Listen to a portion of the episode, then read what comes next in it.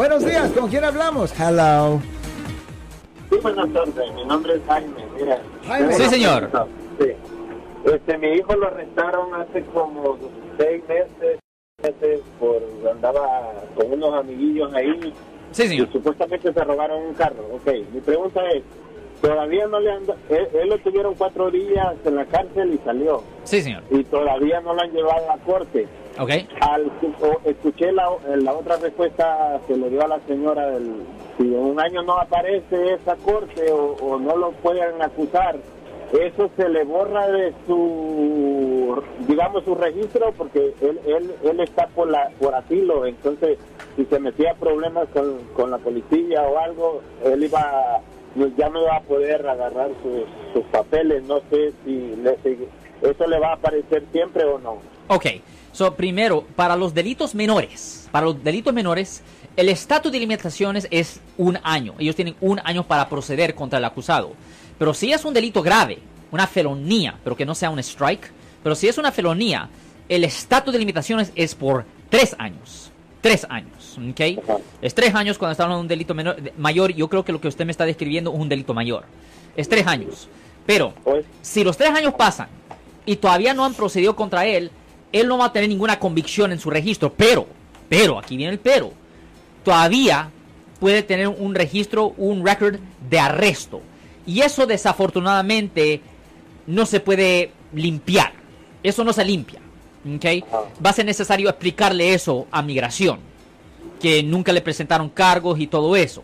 Pero el récord de arresto, eso no se elimina porque es factual. Es factual que fue ah, arrestado. No quiere decir que es culpable por la, por la razón por cual fue arrestado. No quiere decir que fue culpable, pero es verdad que sí fue arrestado. Eh, y, ese es el récord. Es el, récord de arresto, pero no es récord de culpabilidad.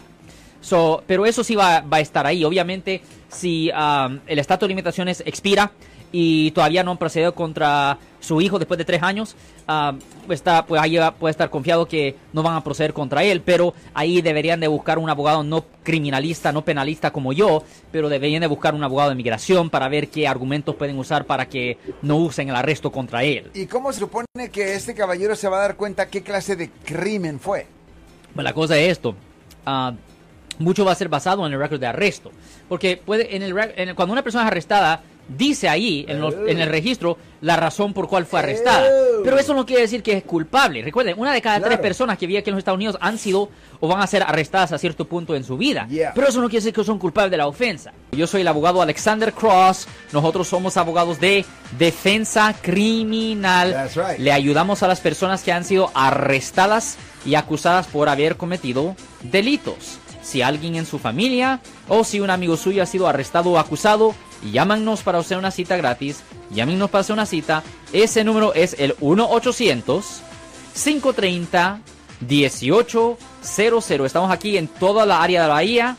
1-800-530-1800. Y como siempre, por casos criminales, casos penales, damos la primera cita gratis en nuestra oficina. Siempre estamos aquí todos los martes y viernes a las 12 y 35 respondiendo a sus preguntas con respecto a los casos penales. Y también nos pueden hacer preguntas en nuestra página de Facebook Live.